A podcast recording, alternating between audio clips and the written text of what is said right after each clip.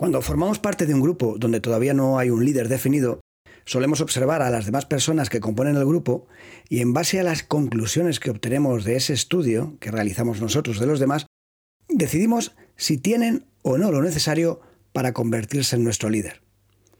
Pero, ¿y si te dijera que uno de los factores más importantes que consideramos para tomar esa decisión es el tiempo que pasa esa persona hablando? ¿Me creerías?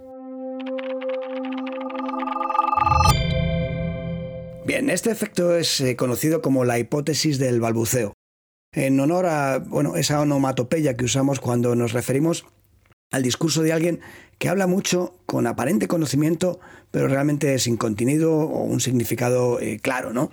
Ese bla bla bla bla bla, muy parecido al balbuceo de los bebés, ¿verdad? De ahí viene lo de balbuceo. Ojo, ¿eh? Porque esto ocurre independientemente de la inteligencia o la personalidad de los miembros del grupo. Todo esto que te voy a contar no es que la gente sea más lista o más inteligente o menos. Independientemente de eso, te lo digo porque no quiero que pienses que esto es así o que a ti no te sucedería.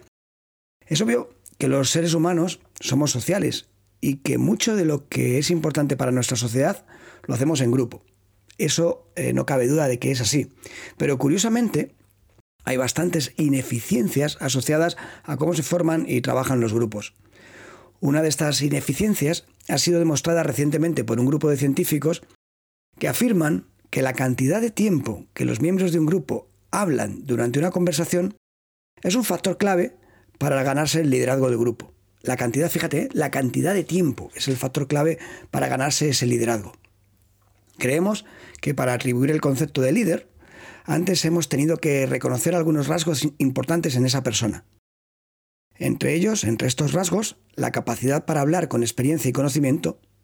Pero este estudio pone de manifiesto que las personas pueden atribuir el liderazgo, el liderazgo del grupo, a personas que simplemente hablan mucho. Es decir, nosotros pensamos, como habla, tiene contenido. Pero a veces la gente habla sin contenido y nosotros no hacemos de forma inconsciente esa eh, disociación, no lo separamos. Como están hablando mucho, bueno, pues eh, será que, que tienen contenido, damos por hecho esta relación. Es decir, lo importante aquí no es lo que dices, sino cuánto tiempo tienes uso de la palabra. Conclusiones positivas, por sacar alguna conclusión positiva a todo esto. Porque, bueno, si estás en una posición de liderazgo, si tienes un equipo a tu cargo y eres el líder, deberías desempeñar un papel activo en las conversaciones. No me refiero a hablar por hablar, por supuesto, o hablar cuanto más tiempo mejor. Sí me refiero a hacer un uso inteligente de tu tiempo hablando. Esto es, buscar momentos para conversar, dialogar con tu equipo siempre que puedas, en lugar de optar por permanecer callado o con una actitud pasiva. Esto te ayudará a reforzar y a mejorar la imagen que tienen de tu liderazgo, no solamente porque lo que les cuentas o tu conocimiento, sino por el tiempo que estás con ellos eh, conversando, hablando. ¿Conclusiones negativas de todo esto? Bueno, aquí parece que son claras, ¿verdad? Es muy posible que se nos estén colando algunos líderes que solo han llegado ahí por ser unos charlatanes. Esto a lo mejor te suena, ¿verdad? Nos vemos en el próximo Mind Manager Podcast.